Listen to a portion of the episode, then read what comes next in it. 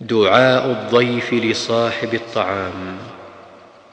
يقول اللهم بارك لهم فيما رزقتهم واغفر لهم وارحمهم.